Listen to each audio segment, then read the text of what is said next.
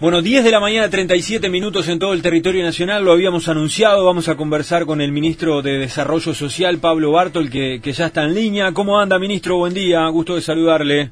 Buen día, Miguel, Mauricio, Camilo, Camila, ¿cómo andan? Muy buen bien, día, buen día. Bienvenido a esta, a esta nueva propuesta aquí en las radios públicas. Aguante, justos y pecadores, ¿eh? Bueno, no sé de qué lado está usted, pero... Yo estoy camino a Río Branco en este momento. No, pero no sé de qué lado Tremenda la pregunta. Bueno, ministro, me, me, supongo, me supongo que cuando que cuando asumió la responsabilidad jamás se imaginó en esta situación en la que estamos sumergidos hoy, ¿no? Con una con una crisis sanitaria bastante importante que está siendo que está siendo atendida, pero que aún no se sabe todavía ¿Cuándo tendrá ese, ese, ese punto final? Tal cual. Eh, si algo tiene esta, esta crisis es la, incertidumbre de, cuánto dura y vas viendo países que están muy avanzados en la vacunación y que incluso están peor que nosotros en, niveles de actividad económica. Este, hace un par de semanas Israel lleva casi la mitad de la población vacunada y recién estaba abriendo los comercios, cosa que acá nunca se empezaron a cerrar. Entonces imagínate uno tiene que estar mirando lo que pasa en países que, la pandemia llegó antes para ver cómo evolucionan, para también saber que esto hay que ser muy prudente. Bien, uno, uno, uno ve la, la perspectiva y se imagina de que, bueno, de que el desempleo va, va a golpear duro y cuando uno habla de desempleo, eh, no sé por qué, pero se te viene a la mente este, la vulnerabilidad de la población, personas en situación de calle, este, familias que tal vez no, no, no puedan llegar a fin de mes. Eh, ¿De qué manera están enfocando ustedes la, atención en este tema? Nosotros lo que hemos ido haciendo es dando una, un apoyo incremental a medida que la, que la pandemia ha ido avanzando. Eh, eso creo que hemos manejado los tiempos de una manera como prudente si, si nos comparamos con nuestros vecinos, que tal vez dieron una ayuda más abundante al principio y luego se le acabaron los recursos y la tuvieron que cortar y hoy no están dando ninguna ayuda, ¿no? Eh, entonces nosotros hemos tenido continuidad en el tiempo en las ayudas, y no solo continuidad, sino que la hemos ido incrementando.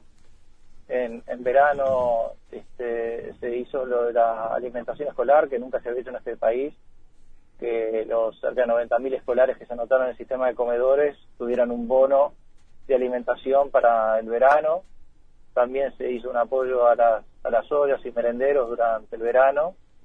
Y ahora, el, el, 2 de marzo, el presidente anuncia todavía un incremento mayor en, en el apoyo a los sectores más golpeados, que por un lado va por para el lado de digamos, medidas tributarias para para pequeñas empresas, pero también aumenta para las personas del sector informal, con un aumento en, el, en la transferencia que estamos haciendo de, la canasta alimenticia, un aumento del 60% en el monto y luego la continuidad de los apoyos a las ollas y un incremento de fondos para atender a la gente en situación de calle, con lo cual eh, lo difícil de esta pandemia, manejar los tiempos, manejar cuándo dar las ayudas y en qué montos y mirar también las reservas que uno tiene para que no nos pase como los demás que en un momento nos quedemos reservas.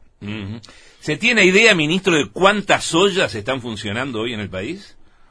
Eh, nosotros estamos apoyando a tres redes, eh, área metropolitana y luego a través de las intendencias al resto del país. Eh, no tenemos todavía los, del interior, en Montevideo hay 300, nosotros están activos.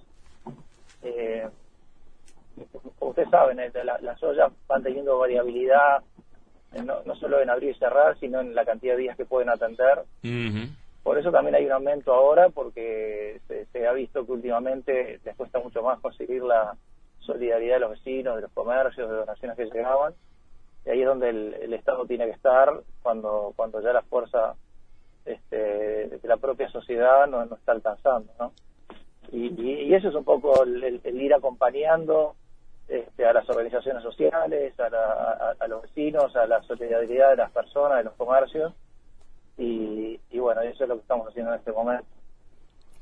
Bien, Bartol, eh, a propósito de la emergencia y bueno, de las transferencias que se aumentaron, pero esto va a continuar porque se estima que la pobreza va a aumentar, si bien se manejaban los dos puntos que manejó en su momento la ministra, CEPAL calcula que van a ser 73 mil más, eh, la pobreza va a aumentar en esa cantidad. Eh, ¿qué, qué, es lo que se maneja a nivel del ministerio?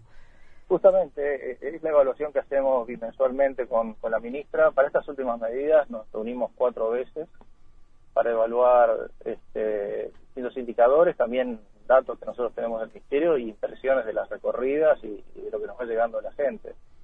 Y, y, también un poco hablando, mirando lo que pasa en otros países, que eso es fundamental porque nos da un indicio de cómo puede seguir esto. En Uruguay, por la cantidad de vacunas que ha conseguido y, el tamaño de su población, tal vez vaya a avanzar más rápido en la vacunación como decía al principio, vacunación no, no, no es que se acaba el, el, el, problema de la pandemia, del contagio, de que tenga que haber cierta restricción al, al movimiento, consiste ahora que está la mayoría de la gente en teletrabajo. Así que lo que va a haber es continuidad, lo que la ministra ha dicho es claramente que todo esto va a través del fondo coronavirus. El, anuncio y la continuidad que le hizo allá en enero donde ya dijo que como había continuidad el fondo coronavirus, las metas de fiscal no se iban a poder cumplir.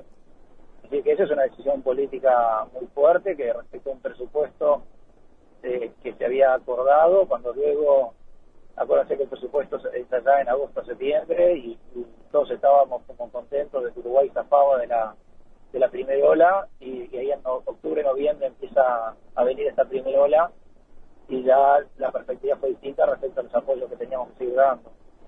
Así que lo que vemos es que eh, a medida que vaya aumentando la pandemia, nosotros vamos a ir incrementando las ayudas y esa es la decisión que se toma ahora para, para marzo, abril y, que vamos a seguir monitoreando y se va a seguir apoyando en la medida que se necesite. Eh, y esa es la, insisto, de la, la, la prudencia y el, creo que buen manejo de los tiempos que, hemos ido logrando tener, que nos podríamos pasar como otros países, podríamos haber equivocado y haber accedido a esa presión que había de los organismos internacionales, dar una ayuda muy rápida y muy fuerte, pero sabemos lo que le pasó a, nuestros países vecinos, que hoy día, en, su peor momento de contagio, no están pudiendo dar ninguna ayuda porque se quedaron sus fondos. Bartol, tras el aumento de personas en situación de calle, ¿se abrieron nuevos refugios? ¿Se están abriendo? Se están abriendo y sobre fin de abril em, empieza una escala de, apertura mayor. Eh, solo estamos haciendo dos cosas. Por un lado, un cambio de modelo muy fuerte eh, en, proteger a las personas que están en mayor desventaja. Eh, eso yo creo que va, va a ayudar muchísimo. ¿De qué manera, ministro? Por ejemplo, los refugios nocturnos, que son para 30 personas, los estamos bajando a 20 personas y pensamos que es fundamental para, para generar ese sentido de comunidad que ayuda a las personas a salir adelante. 20 personas no es el ideal, pero es mucho mejor que 30. Y eso es un cambio muy radical. Y también proteger en 24 horas a muchísimas personas, tenemos más de 300, que no, no están en refugio nocturno, que es un sistema realmente muy malo, sino que están en protección 24 horas. Y luego estamos con el modelo nuevo, esto de que te damos una llave y tenés un lugar que es tuyo, como hicimos en, el, el, dispositivo que pusimos en el Instituto de Artigas, ahí en Camino Maldonado, en Montevideo. Luego lo replicamos en Melo, en Tacuarembó, y, también lo estamos haciendo en Canelones, eh, con una donación muy grande de un, particular que vio lo del Instituto de Artigas y dijo que quiere replicar eso acuerdo con la Intendencia, la Intendencia pone todo, todo el terreno y las instalaciones para que nosotros podamos llevar esos módulos, son módulos de a dos personas con baño, porque una cosa medio bien complicada de los refugios es eso de compartir el baño con 30 personas. Sí. Eh, todo es muy complicado. En cambio, cuando vis con otro y suelo acordar con otra persona, eh, tu régimen de, bueno, que ahora pago la luz, es, es, mucho más fácil. Recién en el ministerio, en la, puerta, me, había una persona que estaba haciendo la cola para entrar, para pedir una ayuda, un hombre de Rivera, y me reclamaba un poco esto, de refugios donde me decía, uno quiere trabajar y salir, pero de golpe entra gente que está en estado alcohólico y, realmente que te complica la noche, no te deja dormir. Eso en, vivir en, habitaciones de a 8, de a 10, como pasa en tantos refugios, eh, es muy duro para, para congeniar gente que está en una situación peor y otros que están logrando salir adelante y están haciendo un, trabajito en el que se tiene que presentar a cierta hora y eso los complica. Entonces nosotros con estos nuevos modelos de, de que estén de a dos, yo creo que realmente estamos ayudando a que la persona pueda salir adelante por sus propios medios y no que quede atrapado en este sistema, que es lo que se ha visto en los, los refugios nocturnos. La gente no sale de ese sistema, ¿no? Y queda como atrapada en una cosa que es una solución, pero una solución que no le permite salir de la situación de calle. Ese cambio de modelo, Bartol, incluye aquello que se hizo el año pasado de alquilar hoteles, por ejemplo. Eh, no, ese es un sistema, eh, digamos, de emergencia. Eh, nosotros tenemos que ir a centros que sean mucho más este, acogedores que, que un sistema de hotel. Eh, es esto que digo de, Instituto Artigas, que tiene eh, de a dos y después tiene zonas en común, como el comedor con cocina, donde todo el mundo se cocina, tiene zonas de lavaderos donde todo el mundo se, lava. Esta es una, parte también importantísima en los refugios. Llegaste sin el plato de comida hecho, después alguien lo lava, después alguien te lava las sábanas, te carga de la limpieza del lugar, y tú no haces nada y vas de a poco perdiendo esas habilidades básicas que todo el mundo tiene, de, cocinarse, lavarse las cosas, la, la higiene del lugar donde uno vive y nos pasó con el Instituto Artigas, de, las 48 personas que llevamos, hubo una dijo, yo me vuelvo al refugio, no, no, aguanto, y era no aguantar esa mínima autonomía de tareas diarias y sencillas que con tantos años viviendo en refugio las había perdido. Y, eso es lo terrible también del sistema de los refugios. Y por eso tenemos que ir a generar muchísimo más autonomía en las personas, empezando para las cosas diarias.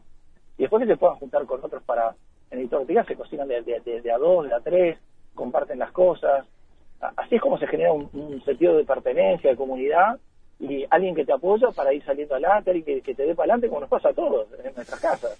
Cuando llegas a tener dificultades, tenés una oreja al lado, que gente que te escucha, que te da para adelante, que, eso que vos decís, no, esto es muy difícil, te, te, hace mirarlo de otra manera y, y, arrancás con ánimo de nuevo diciendo, a tener razón y, y encaro. Eh, cuando se vive a 30 ya es muy, muy difícil, ¿no? Y entonces este, estos nuevos modelos de menos personas, incluso con algunos casos ya hemos podido crear viviendas, viviendas. Eh, hoy sale una nota de búsqueda muy linda del caso de una, mujer con hijos que le pudimos entregar una, una vivienda de, de, la Agencia Nacional de Vivienda y cómo le cambia la vida y por poder estar con sus niños y, colgar los, los juguetes y, los peluches esos en, las paredes y tener todo decorado a su gusto. Eh, una cosa es tener la cosa propia, un lugar que digas este lugar en el mundo, donde lo acomodo como yo quiero, y otra es estar de paso, toda la vida de paso como nómade en refugios donde no, no desarrollas esos hábitos de convivencia que son fundamentales. Claro. Hay más de 3.000 personas en situación de calle. ¿Cómo, ¿Cómo se puede cubrir esa demanda?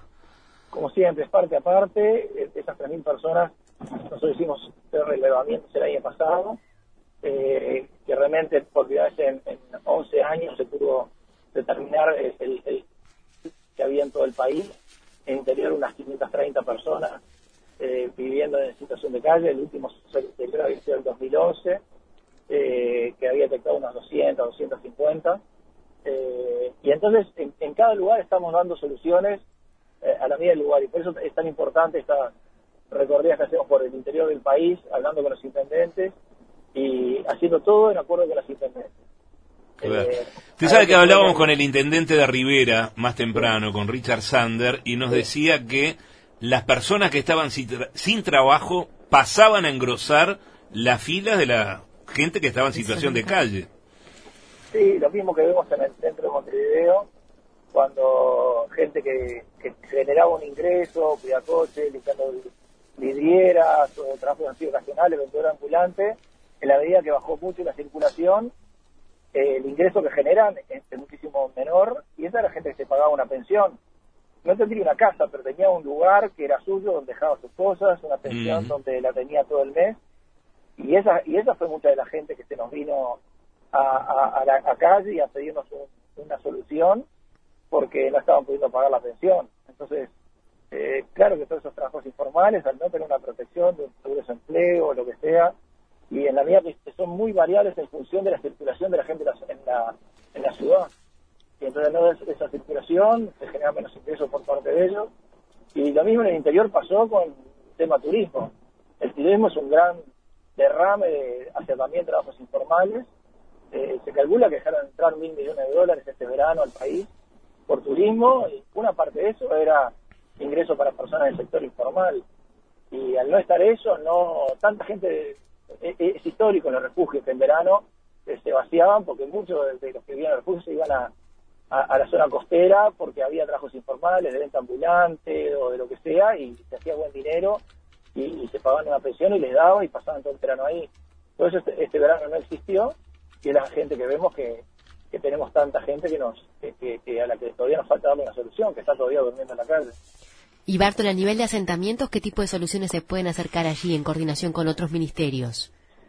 Bueno, ahí es en coordinación nosotros sobre todo con el plan de mejoramiento de barrios, el trabajo conjunto que se hace en algunos barrios donde ellos están interviniendo. Luego tenemos toda la parte de, asistencia cuando quedan con COVID positivo y realmente hay gente que no, no tiene soluciones para conseguir los alimentos y, ahí es donde estamos yendo a las casas a entregar eh, tanto alimentos como, como un kit sanitario para que puedan vivir la cuarentena. Eh, hay situaciones que son terribles. Te digo, la otra vez fui a, eh, acompañar uno de los equipos este, ahí por el barrio de las Acacias y cuando fui a entregar, la señora no estaba, y al hábitat porque necesitaba retirar eh, dinero y era positiva. hay gente que realmente en un estado de desesperación hace cosas que realmente conspiran contra la salud de los demás. Y entonces ahí es donde el ministerio tiene que estar cerca de ellos para apoyar, porque realmente hay gente que no, no, no tiene un vecino, no tiene una red de vínculos, pariente que los atienda, que los acompañe, que los apoye para hacerle las compras, para ayudarlos y que, que puedan quedarse viviendo la cuarentena. Bien, ministro, una de las primeras carteras confirmadas por, por el presidente Luis Lacalle Pou durante, durante su campaña fue precisamente la del Ministerio de Desarrollo Social. Este, usted fue, fue su asesor en, en políticas sociales. Y durante esa campaña usted dijo, el Ministerio de Desarrollo Social va a estar en Casaballe. ¿Cuándo se muda? ¿Cuándo se muda el Ministerio de Desarrollo? Es una promesa que me supongo va a tener que cumplir. Es una promesa que quiero vivir desde el primero de marzo del 2020. Este, trabajé 20 años en Casaballe para mí irme a Casaballe y no volver a donde trabajé 20 años. Eh, ya tenemos eh, seleccionado el lugar, estamos a punto de firmar, me hubiera encantado de darles la primicia, pero a, veces la burocracia no, nos llena de, desesperación de no poderlo concretar más rápido. Eh, estamos a punto de concretar, ojalá, este, no sé, en estos días ya podamos decir exactamente cuál es el lugar. Eh, no me iría, es, oficina del ministro, pero también con servicios territoriales y equipos de trabajo. Pero su oficina va a estar ahí. En mi oficina va a estar en, en, exactamente. ¿Y el edificio que, el actual, el que ocupan frente al gaucho?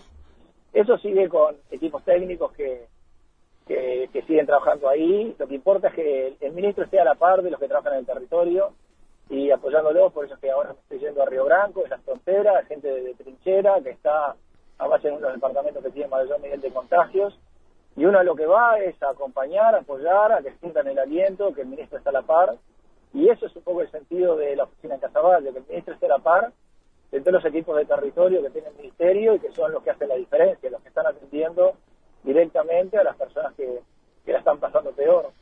Así que eso es un poco generar una cultura que nosotros hemos llamado salir de los escritorios al territorio. Por suerte el año pasado logramos que 57 funcionarios dejaran los escritorios y pasaran a tareas de territorio. Y esa es un poco la, la, línea, la cultura que queremos transmitir en el ministerio, mm. que lo importante es estar en el territorio al lado de la gente Después, lógicamente, hay tareas que son administrativas, son inevitables en cualquier ministerio. Sí, lógico. Y para eso necesita gente de respaldo y que esté ahí, hay gente que tiene que hacer estudios, tiene que hacer números, tiene que hacer evaluaciones y necesita estar en los escritorios, pero luego que la mayor parte de la gente realmente esté al lado de los que la están pasando peor. Su mudanza es inminente, dice. Eh, el firmar el contrato para el lugar sí, hay que hacer unas inversiones, espero que no sean más de tres meses y ya estoy instalado ahí. Bien. Ministro, eh, ¿las auditorías terminaron en el MIDES? No, no, es una tarea continua. En la ley de presupuesto, la, oficina que creamos nosotros de auditoría, que, el Ministerio no tenía, estaba prevista en, en el organigrama en la teoría, pero nunca se había creado, ni se había asignado gente. Nosotros la creamos el año pasado y ley de presupuesto la puso dependiendo directo el ministro. Ayer mismo tuve una, reunión con el equipo de auditoría, viendo un poco el plan para el año. Es decir, que se van haciendo auditorías en aquellos sectores donde vemos que hay mayor nivel de riesgo de, problemas de que no se estén cumpliendo las cosas. Y, y bueno, eso es, es, una actividad continua, porque no es solo revisar para descubrir cosas que anden mal, sino es una tarea de asesoría, de mejora de gestión, de qué cosas podemos hacer para que la gestión sea más eficiente y, y realmente aquellos que contratamos, ONGs, cooperativas, todo lo, que se contrata para cumplir una tarea social, que realmente se esté cumpliendo y no que se contrate y luego eh, quede en nada o no se esté controlando que, que, las personas realmente estén haciendo las cosas bien. Como la inmensa mayoría hace bien, pero cuando llegamos nos encontramos hijos y entenados, gente que cumplía y gente que no cumplía y se le pagaba igual. Y de hecho la mayor ONG del Uruguay, el CTP, cayó y, se le cagaron todos sus contratos con el Ministerio y también con el INAO.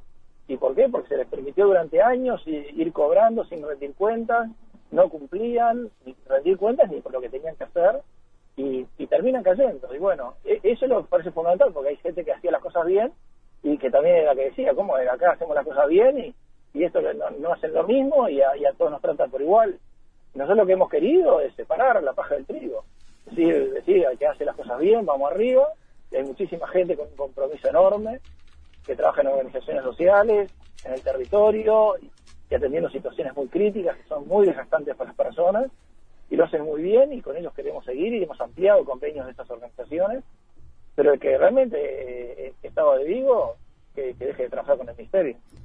Ahora, Bartole, la Unión de Trabajadores del Ministerio de, de Desarrollo Social eh, viene denunciando el tema de, funcionarios que han sido despedidos, según dicen, sin explicación y que están vinculados a, políticas basadas eh, o que trabajaban en áreas vinculadas a violencia de género y política de cuidados. Eh, ¿Está prevista alguna otra otra reunión o audiencia?